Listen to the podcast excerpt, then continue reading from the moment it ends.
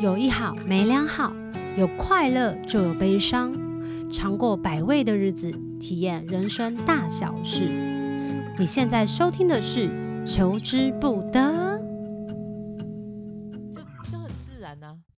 对是啊，吗？不能很对自啊，然、对对，对，你们都对，是吧？可以吧？我们可以开始了吗？请啊，请啊，随嗨，便，大家好，我是小球，欢迎大家收听这一集的《求之不得》。上一集呢，不知道为什么聊了占星，占星占到了催眠， 所以呢，我们这一集呢，顺势的从催眠要聊一个大家有在那个我的 YouTube 下面留言的问题，那个问题是什么？的问题就是说，我们可以在占星的星盘上面看出来自己有没有阴阳哦眼。哎，老师，哦呃，好，哎、先介绍一下啊、你是谁？我是阿长 again，那你对面那个人 是？我的对面是 Monique 老师。 我想说，我们为何刚刚一直坐在这里，然后就想说已经录下一集，可是都没有跟大家讲我们录下一集，所以就有一种大家想说谁在讲话什么？啊？老师，老师，有有有，为什么？为什么？为什么？要怎么看出他有没有阴阳眼在星盘里面是可以的吗？好，我觉得还是有一些迹象，但我也说，就是所有的任何这种呃神秘学都是没有绝对的事情。嗯，对，那我个人会觉得四八十二宫都是属于比较容易有所谓的那种阴阳眼啊，或者你们说的灵异体质。对，老所以师什么是什么四叫八四四八十二宫里面也有东西，是不？就是是我我听你们之前有提过啊，就你们把星盘讲成就是一块一块的披萨嘛，对披不对一块一块的。萨，所以落在第四块、跟第八块、跟第十二块。就是如果你有去印星盘的话，你会看到里面内圈有那个阿拉伯数字，有一到十二。嗯，对，那属于四八十二，我们通常都会讲说，这也是都是跟水象星座、水象宫位比较相关的。那通常就这类的人，他们对于这种感应能力、感受能力是比较强烈的。你是说如果行星有很多颗落在四八十二的人，就会特别容易有这样子的感应吗？是，然后如果再加上它又是属于呃水象的星座，比如说是巨蟹座啊、天蝎座跟双鱼座，觉得我觉得那个比例会比较高一点点。我记得阿长好像在我第一次解盘的时候就说，如果我的眼睛是看得见什么的，叫你不要太惊慌，因为那很正常。然后那时候想说，我到底看得见什么？嗯，其实就是一种对于氛围跟周遭的一个敏哦感度。哦，懂了，懂了。就像你自己十二宫有星嘛，所以对，你自己有没有一种感觉？比如说你今天要去录音的时候，你起床的那个感觉是今天会不会顺利，或是今天会怎么样？你会不会有一点点的那种直觉感？会，我觉得特别是在表演的时候，嗯，就容易就会很明确的知道现在的氛围到底要怎么流动会最好。但是我又没有办法用很精准的字眼告诉我身边的人，那他们就会说你屁嘞，最好准啊你什么什么的那种，你懂吗？嗯，所以其实我就像我刚刚讲的，这个四八十二，它都是属于比较跟感受性、跟感觉、嗯跟内在有关的。嗯，那这种人通常如果又加上行运，当然有时候你呃不一定是你本命有，可是流年有很多行星，如果进入到你的这些宫位，它也有可能被触动到。所以有人可能突然之间有一天，他就诶，我听到什么声音了？哦，嗯是下雨的声音，嗯，你要来一句吗？你唱一下。不哦要，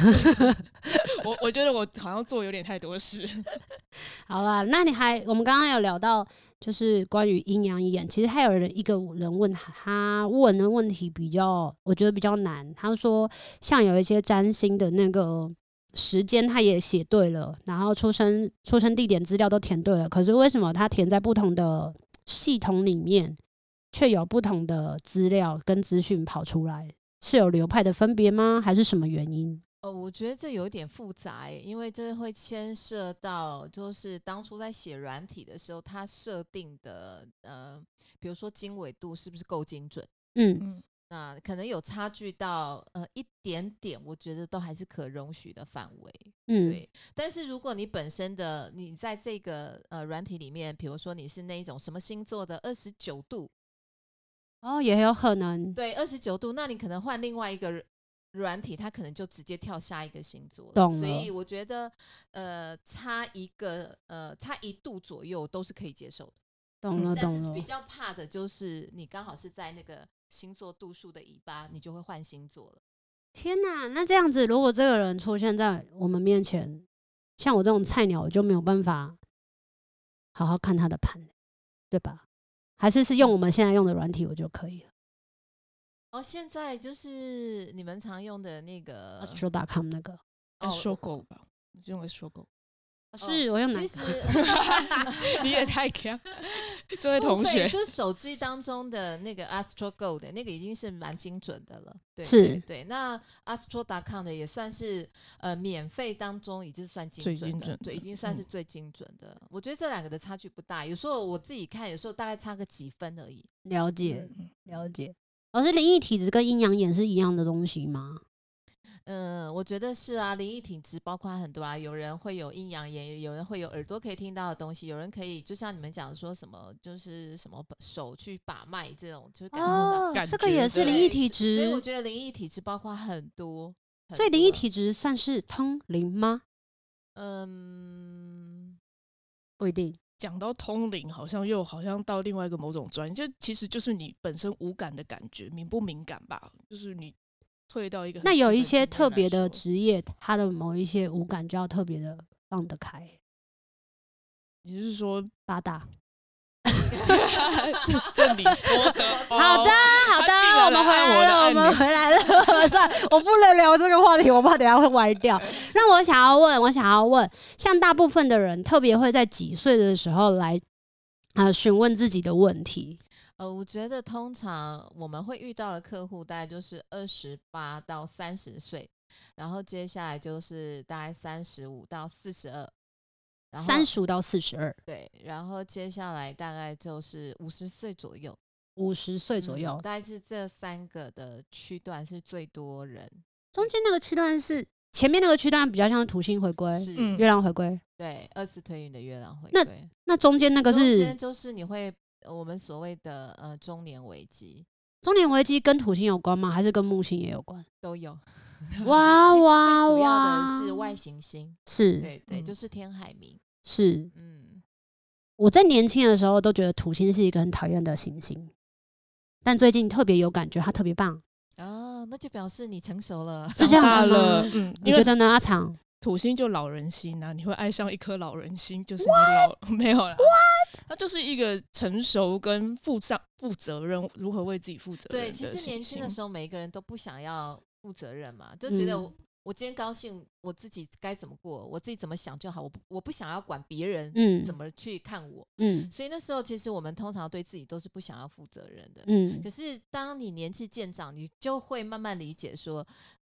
毕竟你的人生是要自己过的，别人懂没有办法帮你过，懂所以你就开始会有一些体验。那这些体验就会让你知道说啊，我其实我应该做什么，做什么。嗯那你当你有这种呃想法的时候，那你就会去真正认真的就为自己负责任。所以开始你就会慢慢对于，哎，土星好像也不是那么的讨厌，嗯。对啊，但是如果他原本在年轻的那种，比如说有一些人，他可能在刚出社会的时候，就是一定会有一些比较容易负责任或容易扛责任的一些人的特质跟性格，他们也会很害怕土星回归带给他们的考验吗？或者是他们其实早就已经扛了很多的责任，所以真的到了土星回归的时候，他也会觉得，嗯，这不是我平常都在做的事吗？嗯，这就可能是那种处女座啊、 摩羯座对啊特质比对较啊强的人，对所以他们就不会有这么大的震撼感吗？，对他们就觉得这是很平常的事情，就是平常你有在做这件事懂情。对啊，那、哦那比如说你的火象星座强一点，我觉得风象星座强一点，通常是比较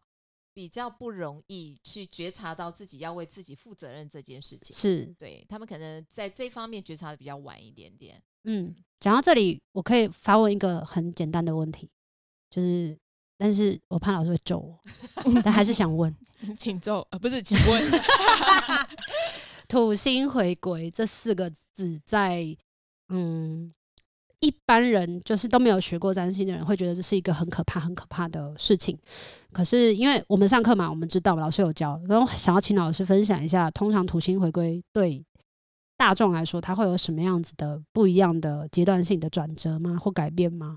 好，但我觉得这样讲有一点复杂，是因为每一个人的土星落在不同的星座、不同的宫位，嗯甚至你的土星也会跟不同的行星产生相位，嗯所以它不是那么简单的，就是像占星书一般写的，就是那种呃结婚对啊，就是出那国种游 cookbook，学啊，就是那种照着做的东嗯西。我想要先问一个嗯回归到底是什么意思？然后回归啊，就很像是你好，很简单。每一年太阳，我们讲最简单的太阳回归，就是你过生日，嗯，对不对？我们是不是每一年都会庆生？对，对，对，那就是太阳呢，它基本上我们会是看你出生的那个呃资料，比如说你的身份证上面写的，比如说你是五月十号，对不对？我们通嗯常就是过五月十号的生日。是，可是其实呃，行星呢，这些行星在这个黄道上的运行轨迹并不是那么的呃规则。所以嗯通常它都会有一个呃容许度，就是它可能有时候会多多一点点，那是不是我们都会在某一段期间，可能就会有一个呃闰闰闰一年天，对不对？闰年是那一天就多一天，是那，就是把那些不平均的把它放在那一天当中，嗯，所以那就大是岁差的意思吗？呃嗯，死定了，简死定了！简单天文的说可以研这究样天文的人要出来骂人了，对，可是可是当你累积越来越多的时候，它就是是一个岁差的运动。是，可是简单来讲，就是我们刚刚讲说这种回归呢是最简单的，就是每一年有一个太阳回归。嗯所以在占星学当中，我们也会看一种呃简单的行运的方式，就是看你的太阳回归。嗯那太阳回归大部分就会在我们看的是黄道上的度分秒，嗯所以它或许会在你生日的同一天、前一天或后一天，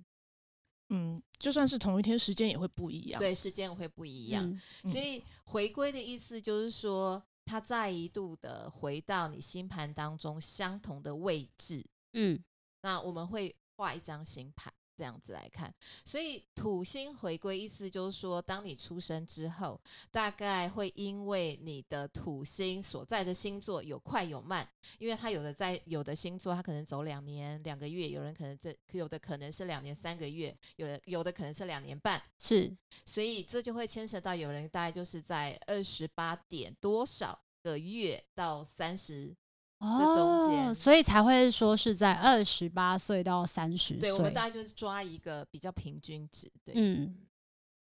我有一个朋友，他非常害怕他的土星回归要到了，然后他就说：“我决定。”他就说：“那我会怎么办？我会怎么办什么的？”他就这样很慌张。然后我就说：“那你有没有想要做什么事情？”他说：“有，我想说，刚好那时候他要去离职，他刚好要离职，就是在土星回归的时候，他是自己已经想好未来那几年。”我说：“那应该也算是一个阶段性的转变。”他说：“而且他离职的时候，他要去徒步环岛。”哦然后我就说：“嗯，很土星回归啊。”对啊，对啊。很辛苦，很累。那你自己土星回归，那那大概时候你经历了什么事情？修团吧，惨透喽， 所以是二十八、二十九岁，就是二十八。啊，傻眼呢、不可避免，想要躲都躲不掉。 应该这样讲，就是我觉得土星回归是，呃，它的周期为什么那么重要？像太阳回归每一年都会一次嘛，对，那因为土星走比较慢，是所以基本上其实走越慢的行星对我们影响越强烈。嗯那它在你星盘当中，大概就是我抓一个平均值，就是大概三十年嘛，嗯所以我们大概一生会经历， 如果你长寿一点，顶多顶多就是三三次嗯所以它会在我们步入一个人生阶段，比如说你三十岁、六十岁，这嗯这当中都是一个重要的阶段，对不嗯对？到六十岁，就是你可能就会考虑你的生命已经进入晚期了、末是期了，然后你要怎么样活出你的人生。对，那进入三十岁的这个门槛，就很像是说我我开始觉得我想要为自己做点什么，因为可能那个时候你可能你的工作、你的感情，然后你的呃人生都有面临各种考验，嗯那你就会开始去思考，究竟我想要的是什么样的人生。所以土星回归之所以重要，是因为土星回到你星盘当中的原来的位置，嗯也就意味着它其实经历了你的星盘当中，它是绕了一圈，再度回到原点，所以它也跟你星盘当中所有的行星都产生过相位了。哇哦，就所以人如生果算走一遭，大概对知道尝到什对，么所滋以味所。以这一次那那样走完一圈，其实意味着就是说你开始其实对自己有一些理解了。基本的认对知，这个基本的认识，包括就是说，你开始会去面对很多人生当中，呃，那一些或许是一些考验。为什么？因为土星带来的就是它会把你之前做的不够牢靠、不够稳固的东西，它会先把它拆开来。所以很多人在那个时候就会面临什么呃换工作啊，如果结婚的可能会离婚啊，那那离婚的会结婚吗？呃离婚的可能会再结婚，也许单身很久哦，突然对间有了伴对，哦 侣， 其实就是那哦个时间点发生的种种事件，都会跟你星盘图星的星座宫位跟相位有关。是所以在这一次的回归当中，其实是重新，等于是让你重新开始下一个三十年。懂对，所以这所以这一次会遇到的问题，就是可能在那个阶段来来说，你就会觉得那个考验很大。可是如果你放长来讲，比如说你如果已经回到你九十岁，你现在来看三十岁发生的事情，你就会觉得好像没那么困难。对，而且都过了。，对对我，觉得比较像是过筛吧，土星回归这件事情，哎，这个比喻蛮好的，对不对？嗯哇，，我被称赞了。嗯 老师以前上课都会难得说，我想揍他。 好好险有录音，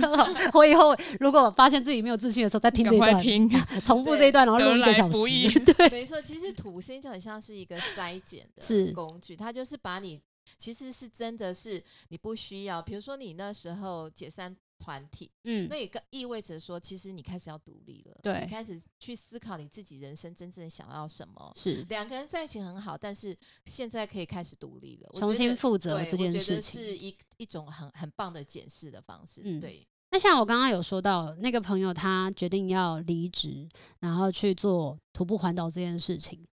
离职我知道他很符合土星回归，那徒步环岛这件事情，它可以消散他那个土星回归的能量吗？呃，我觉我不觉得什么东西是可以消散的，赞，你继续 说。好，我不觉得什么东西是可以用消散的，但是如果你有意识、有觉察，你可以把它呃转向一个你想要的方向。是，比如说，他想要去徒步环岛，或许他想要去更理解自己，透过自己去旅行，是透过自己去呃经验自己的人生历程，因为呃他一个人嘛，嗯对，所以我觉得那是他的决定。嗯，那土星回归，我觉得也没有那么的可怕，就是嗯他会以不同的方式，可是还是一样。最重要就是你是怎么样看待自己，你怎么样替自己设定人生的目标，那么你就有可能朝向那个方向去做。那最怕的是你不知道该怎么做，那你就只能被行运推着走。嗯，被推着走的意思是你就会觉得说，为什么我会发生这件事情？哦，为什么这老个天爷事情对我那么不公对平？对一切都天崩地裂，到底要怎么办？这样子，哦，好像也会有人在土星回归生了一场病疾病，嗯，这样子，嗯那真的会很辛苦诶、如果是真的被行运推着走，而而是不是自己有意识的要做一些改变，嗯可是我觉得要自己有意识做一些改变的人，真的也很难得一见吧？就是一种我意识到我要为自己负责任嘛。哦，知道所谓被行运行运推着走，就是我没有意识到我要负责任，所以宇宙就逼你啊。你如果一直很不照顾自己的身体，宇宙很有可能在那个时候逼着你必须要停下来。也许这也是一个可能性之一嘛。有没有有没有最最轻松的土星回归的状况？好好奇 哦，最轻松啊，我觉得嫁给豪门，呃 哇，好土星哦我，是土星回归的时候上来上占星课的吧？真的假的？然后那个时候是不是刚好分手，交新的女朋友，然后跑去上占星课？嗯。它改变很多诶、欸不同的层面。嗯，而且因为我之前有说过，我本来是想考考公务员，哦，嗯对对对对我毅然决然决定这个东西不是我要的，我就放哦弃了。这哇，你就是一人生个真是产生很大的变动哎、对啊，真的就是在那一年，然后就走上了这条路，所以其实真的就是一个新的开始，而且是自己想要、自己负责任的开始。这样，好特别哦。老师，你们最轻松的、啊、土星回归有轻松的吗这？还不轻松吗？你那个分手会有一个感觉不轻松啊，有没有那种超级轻松的？会有吗？嗯，就人生当中你看出突来然想，天暴哪，他富，超爆好红命，好，呃，这样算土星回归吗？ 暴富暴红，但我觉得其实是你越早有觉知，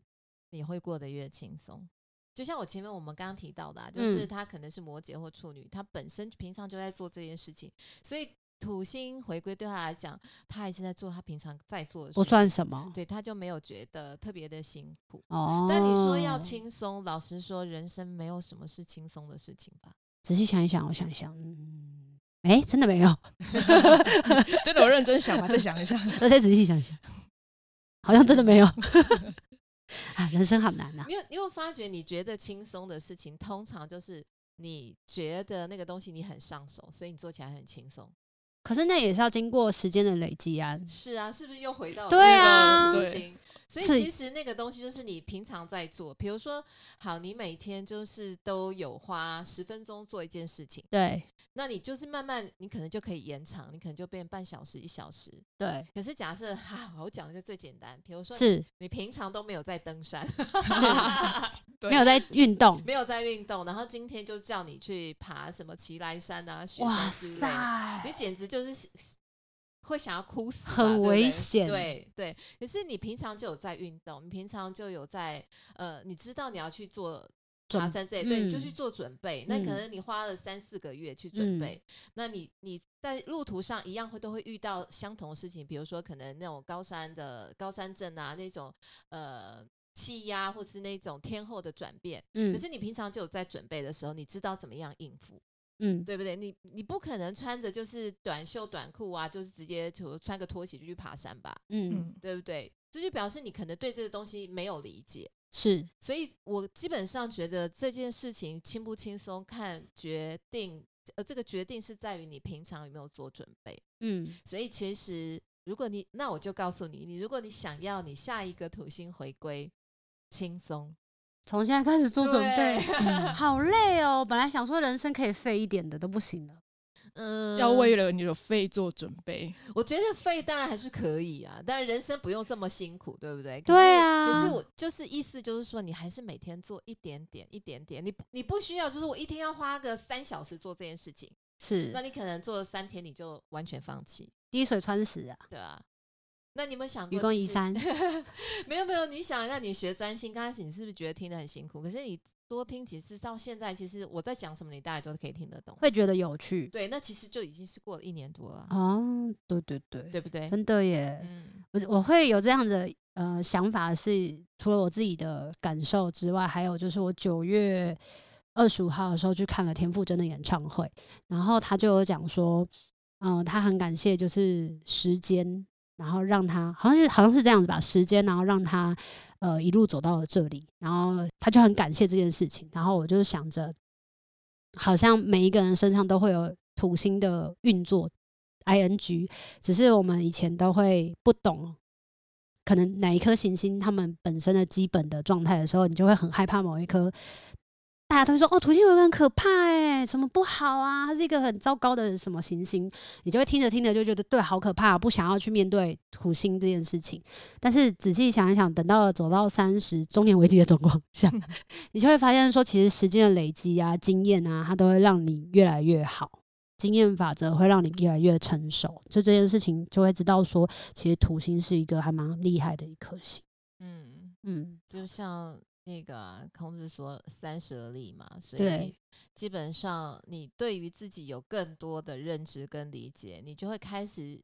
喜欢土星，因好为像是对，因为你开始会知道，唯有这么做，你才能够成就你自己。真的诶。老师有没有那种特别命超好的？他也说，老师，我想看一下为什么我命这么好吗？嗯，我这个命还可以好一辈子吗？好，但是呃，我觉得这个东西蛮见仁见智的，就是或许有些人他过的呃生活品质很好。我所谓生活品质就很很好，意思就是说，因为一般人可能会觉得，比如说我的工作不理想啊，我没有钱呐、我的是什么呃感情不顺利是啊，那其实呃我们会认为这样子的人都很好，可是这样子的人或许也有他自己不为人知的难处跟痛苦，嗯，只嗯是我们嗯不嗯知道，我们可能看外在它是非常光鲜亮丽的，对不对？对那有没有人说，就是他可能过得很好，那可是他心里面的苦处也没有人知道，哦，对，所以你说有有可没有能命很好的人，他要来算有啊，还是有？那他可能对自己的生命是感觉到很困惑的，对。那也许他的呃背景很好，是来自于他的家世很好，懂，对。可是他对于自己的人生还是很困惑的啊、很迷惘这样子。对啊，嗯，那所以，如果我真的去找一个占星师，他是真的可以帮我厘清很多很多的事情吗？还是是看那个占星师他本身的风格？就像我们最刚开始讲的，他的特质、他的风格，他会跟你讲到什么样子的程度，这样子吗？嗯，因为我觉得每一个人，就是每一个占星师的风格真的不一样。嗯，那你应该去多了解那个占星师的风格。啊，因因为有的人很喜欢听那一种呃准或不准，说比如说你诶你帮我算我几岁会结婚，对，嗯然后或者是说你告诉我什么时候会发大财，对大财哦，怎么样算大财？是三十几亿乐透那种吗？对，就是会有的人说，哎、那你看我会不会中乐透？啊哦，对，有这种问题？有，那如果我我可以看得出来的话，我不就早发了吗？我就会说啊，你有这个运啦，但没这个命。什么认真？你有这样讲过？没有没有对个案 讲过了，哦嗯，懂了。对，然后很多人也会问很多时候，我会不会我呃，那我们今年或明年我会不会遇到真命天子？对，很多人会这问这种，哦，老真命天师，子什么这是种真命超天子？对我就会问他说：“你到底想要的真命天子到底是什么那我想要听听什么是真命天子？”。对啊，老师，我也想知道哎、，你先讲啊，你是中盘商 哎、不是因为我现在也也很想知道我的真命天子不是，哦在哪我是说，如果有有个案来问说，老师，我我我什么时候会遇到我的真命天子？你要你要怎么去回答他？首先，我觉得其实每一年都会有一些些机会，应该是这样子讲，就是有一些，比如说你你你象征所谓的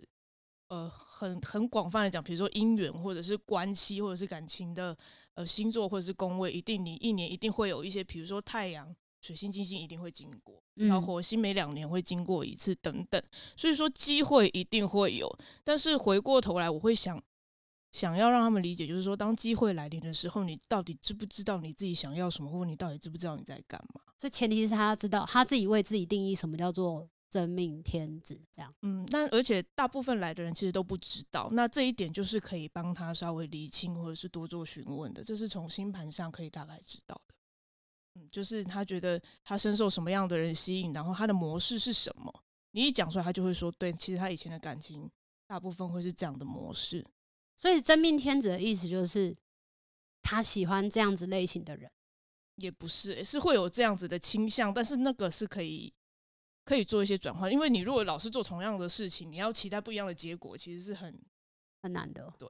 那这等一下就要请老师来说，就是关于投射是什么，或者是所谓、哦，这个很难，完蛋了，完蛋了，完蛋了！ 就是说我们跟一个人建立关系，其实就是在跟自己建立关系这件事情。也许老师可以更深入的帮我们，我们现在进入了解哲学了吗？ 好，我来讲一下，其实很多人对于真命天子啊、什么灵魂伴侣啊这类的问题，然后都有。你们哦、你们两个太阳双鱼座哈，这样嗯汤哦，好好，老师你继续说。好，都会有一些疑问。我觉得或许可能大家都渴求，渴求就是我遇到一个就是懂呃我的人，对，或者是我遇到一个我不用，我不会再变的，就是啊、呃好像两个就可以天长地久这样。哦，原来这个就是真命天子的意思，一般人的定义可能是这样。好可怕，都不再所以变了。所以灵魂伴侣也是这个意思吗？呃，我觉得这是蛮笼统的字眼。懂了，对对，但是呃，回到我们刚才的问题，讲说到底什么是真命天子、真命天女啊，或者是灵魂伴侣？那你知道每一个人，就像是每一个人在结婚啊的时候，是不是也都呃选好日子了？对，对对，都择好日，那为什么还会离婚？为什么？嗯，好，我我我不觉得知，我道觉得人生的历程很复杂，就是说，当下你认定他是真命天子，你只是在他的身上可能看到一些你想要，但是你自己却觉得自己做不到的一些特质，你投射在这个人身上。比同如意说好，很有道理。对，比如说你自己觉得啊，我就是一个你知道没有什么行动力的人，嗯所以我就对会觉得哇，这个人就是很积极、很主动，对，然后很多事情他会呃往前冲，然后好像觉得我不敢做的事，他都会帮我做。或者是可以帮你发声。对，那你就会觉得哇，我我好需要这样的人。嗯嗯，所以当这个人出现的时候，你就会觉得，对我是我就是需要这个人。其实你是在他身上看到你想要的特质，嗯，那你就投射在这个人的身上。可是当你当这个人事事都以自我为主的时候，你都不关对心我，你是不是不在意我？你是不爱我了？对，然后久了之后，你又会发觉这个人怎么什么事情都替你做决定，其实有一点冒冒犯到你。真对的不对假的？对，可是为什么就是当初你会很爱这个人，是因为你觉得他可以帮你做到你做不到的事情。嗯可是久了之后，你会发觉，其实这个人他其实做了很多，是因为他其实从你身上，他也可能因为你身上也有他要的特质。可是当你自己慢慢觉察到，说，哎，为什么他做的这么多，然后有他甚至都没有来问过我，嗯，那你就会觉得你被冒犯了。懂。然后你就会觉得说，为什么为什么我我会觉得对这个越来越没感觉？嗯，然后、 Oh no！对你可能会觉得我怎么我怎么现在看他种种的感觉我都觉得不顺眼。可是你不知道为什么，其实是我们就讲，这很像是你星盘当中的第七宫，你的下降点。那当你觉察到了，其实你就可以把这个主权拿回来自己身上。其实你要从他身上学会的是这个部分。所以像刚刚的例子，就是说，其实我在他身上慢慢的学到，我也有我自己的自主权利的时候，就反而觉得他那样子本来的优点可能会变成缺对点，，就因为会我已经变把它成拿缺回来了。对对对，所以其实通常我们在讲什么真命天子、真命天女，我觉得当你当你能够把自己照顾好，然后你知道用什么方式去理解自己、看待自己的时候，你其实不再投射在任何人身上的时候，你遇到的任何人。他都有可能会是你的真命天子或真命天女。哇，好酷哦！真的走出去都桃花哎、哇塞，这个很严重哎。好春天哦、没有，因为因为当比如说你会不会常常遇到有有的你的身边的朋友啊跟你抱怨说，哎呀，我又失恋，然后谁谁谁怎么样？然后你有没有发觉他找的类型基基本上都是同一款，只是换了不同的人，好像是差不多的。对，都是差不多嘛。就是对他一直没有学到这样子的功课，懂。所以他一直向外寻找。嗯，对他没有去看待自己，就是说我自己到底是最期待什么？那当你自己，其实我觉得所谓的真命天子、真命天女，这是什么灵魂伴侣，是当你自己整理好自己，你最好的另外一半其实就是你自己。嗯，那当你自己呃能够恰如其分的表现出自己的时候，你跟任何人都是速配的。好好励志哦。真的。但是今日最励志。可是好像又没那么浪漫了、我就是真的只吗想要那个固定，就是像拼图一样，就是只有你适合我才是那种，哪有可能？是因为人会我变呢、那就再换一个。哎、怎么这样？但是就是对啊，就是要人海茫茫之中找到你啊，不是人海茫茫中每个都是，好像就没没有那个灵好魂但伴也侣的不意是义。说那种呃每一个人都是，可是嗯到时候你就会知道说，其实你在找的不是你缺失的那一块，而是能够让你更更能够去展现你自己，就是他会因为他会因为你的存在。而让就是两个人彼此都互相辉映的感觉，哇塞，所以关系不是建立在需要或者是我没你会死上面，而是两个人都可以好好的做自己。对，我觉得是当两个人都能够好好做自己的时候，这段关系才能够是一种非常平衡，然后非常快乐。就是你也不会把你的呃要求，或者是你对于伴侣的，我觉得一个伴侣应该怎么样做，嗯这，关种系也这比较种健关康，系对不对，然后套在对方身上，认为说你应该为我做什么，嗯嗯其实嗯没有谁应该为谁做什么。嗯，对，我觉得刚刚老师讲的很很有道理。老师讲说，就是你应该要试着先展现你自己，就会吸引到真的因为看见了你真正自己，而来到你面前的人。因为如果嗯你一直、一直演另外一个人，那来到你面前就不会是真的对的啊。嗯，嗯就像你刚刚说，就好像是说，呃，比如说我今天碰到你啊、然后我就要把我自己变成你想要的样子。对对对对我又对遇到另外一个人，我又觉得啊，他想要的是这样，我要去符合他。对所以自始至终，你其实都没有在做自己这件事情上面，去对，完成自己这实践自己这件事情上面。对对，那你就会很痛苦。而且他那个人他会越活越困惑吧？就不知道自己到底因为就是一直谁变形，反而就是变不回原来那个样子。对啊，他可能也有可，我在他，我很担心，就是他也不知道自己要成为什么样子了，因为他就他就一直把自己包覆在里面。可是他很喜欢你哦，我觉得不是你，啦，我意思是说，他的意思是说，当他在群体里面当中，嗯，他就会遇到这种挫折感。然嗯后我就我就会想说，那应该是要鼓励他，应该要先活出他自己，才有办法让别人看到真正他自己，他就不会让自己觉得自己的角色定位是很模糊的，或者是被大家误会的那样。嗯，但是因为他不，他就是不知道了嘛，不过他是天蝎的，所以就他是天蝎的，对啊，好像很难哦。 老师意味深长的笑了。老师怎么这样子笑？没有我呃，我觉得哦我记得啦，就我记得他是天我蝎。觉得天蝎座的人本身在，呃，这个月份，呃，生出来，我觉得他的人生课题就是必须要向内挖掘。嗯可是大部分的天蝎座的人，他们因为没有安全感，所以很容易依附在任何外界的人事物上面。嗯对，所以这就是他们比较没有办法向内去探索。如果他们向内探索，其实我觉得，呃，就是能够找到属于自己的安全感那个部分就很 OK。可是天蝎座的安全感是不是天生就会比较什么不，就是一直觉得不足，就是要一直挖，一直挖，就是好像很缺啊，嗯，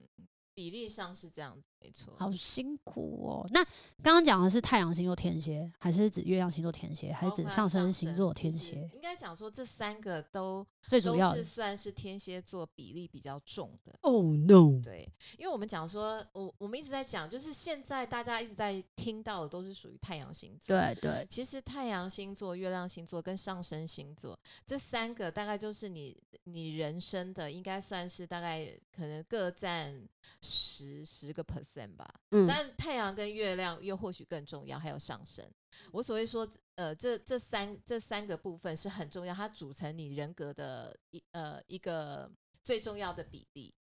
对，一个大的轮廓，对，大概可能我觉得，如果这样讲的话，因为我们会研究十一颗行星嘛，嗯那在生命的早期，我觉得太阳、月亮上升，它是一个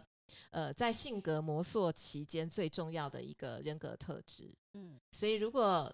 其中你有一个，这三个其中有一个是落在天蝎座，那么从小的家庭关系当中，那个安全感就对你特别的重要。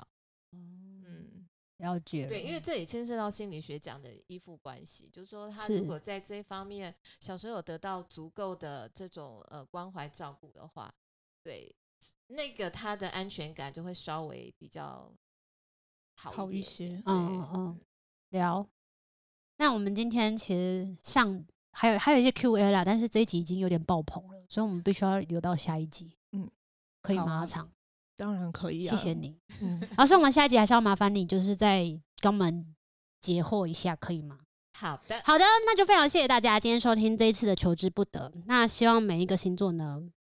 不管你是不是天蝎啦，好不好？希望大家都还是要学会爱自己。虽然我知道爱自己是一件非常困难的事，但不要紧张，总有一天你会学会的。好，这一辈子学不会，下一辈子还是会学会。 总而言之这是，我们就什么 这没有励志，这没有励励志，就是你会一直学会，你反每正每一辈子来就要再学会一次啊，哦，好，很励志好吧？可以当人很励励志哎、志，很励志，很励志，因为没有肉体就没有办法实行跟嗯执行任何事，嗯所以肉体很重要，嗯懂吗？懂我懂，好，我们要好好善待自己的肉体。对，好好维持自己的健康。好，我们今天谢谢阿长，谢谢老师，我们下一期见。求之的求之 求之谢谢啊，不得，拜拜拜 拜拜。有一好无两好，有老瓜嘛会老烂。